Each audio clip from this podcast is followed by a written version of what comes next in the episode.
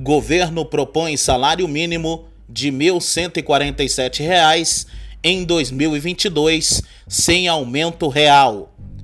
O salário mínimo em 2022 será de R$ 1.147 e não terá aumento acima da inflação, anunciou o Ministério da Economia.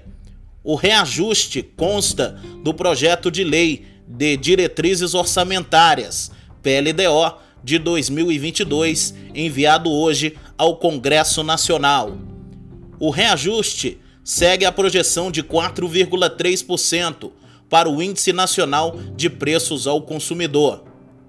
A estimativa também consta do PLDO.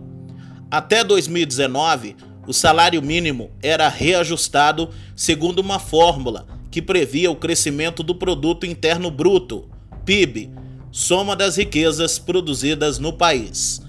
Acesse www.blogdobuião.com.br. Aqui a notícia não para.